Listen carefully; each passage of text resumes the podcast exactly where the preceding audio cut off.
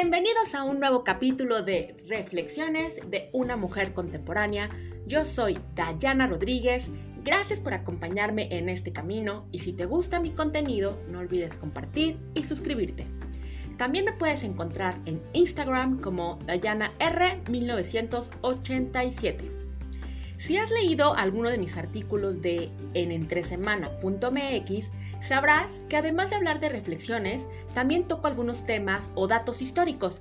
Y hoy te hablaré sobre algunas curiosidades de escritores famosos. Así que arrancamos.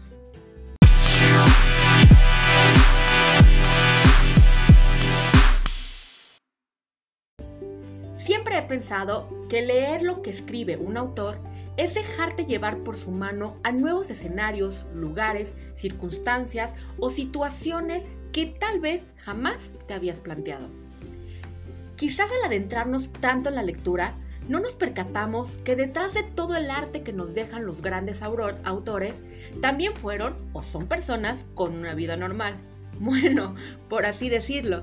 Y que detrás de la fama y el reconocimiento también pueden llegar a tener ciertas creencias, supersticiones o peculiaridades en su personalidad y vida cotidiana que incluso estas cuestiones lo trasladaron al crear sus magníficas obras.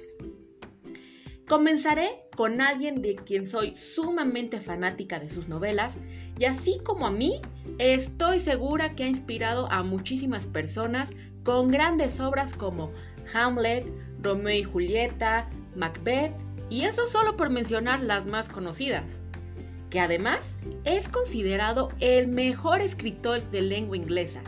Y estoy segura que ya sabes a quién me refiero. El maestro William Shakespeare. ¿Sabías que él inventó más de 1700 palabras? Impresionante, ¿verdad?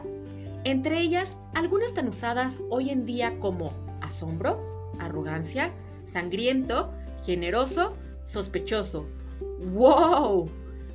El epitafio de su tumba, quien fue el propio Shakespeare quien solicitó que así fuera al momento de su muerte, lleva una advertencia que dice lo siguiente. Buen amigo, por Jesús, abstente de cavar en el polvo aquí encerrado. Bendito sea el hombre que respete estas piedras y maldito el que remueva mis huesos. ¿Será que hay material inédito adentro? Uf, qué interesante. Gabriel García Márquez, el talentosísimo escritor de 100 años de soledad que lo hizo ganar el Premio Nobel de Literatura, era muy supersticioso. Incluso Después de su maravillosa y exitosa visita a Buenos Aires en 1967, donde vendió numerosos ejemplares de su obra ya mencionada, jamás quiso regresar a pesar de ser invitado en numerosas ocasiones, pues no quería que se rompiera la magia de aquella visita. ¿Sabías que le encantaban las flores amarillas? Así es, él consideraba que le traían buena suerte. Julio Cortázar el escritor de Rayuela era alérgico al ajo y probablemente por ello era fanático de las historias de vampiros.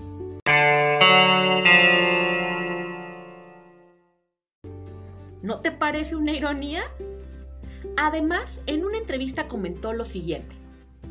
Mi pronunciación del español consternaría a cualquier foniatra e incluso perdí un trabajo como speaker por ello. ¿Quién lo hubiera imaginado con esa habilidad para escribir? Estoy segura que quien lo despidió se arrepintió muchísimo de ello.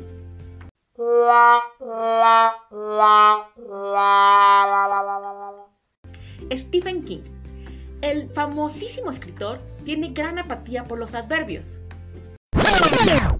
El adverbio es una parte de la oración que complementa a un verbo, un adjetivo, etc.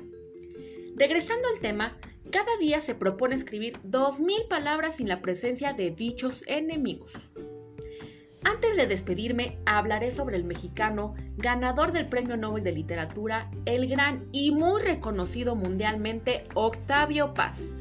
Y una de sus curiosidades es que durante seis años fue embajador de México en la India, pero presentó su renuncia como una forma de protesta contra la política del gobernador Díaz Ordaz y con ello me refiero a las desagradables acciones que el expresidente tomó en contra de los estudiantes en Tlatelolco en el año 1968.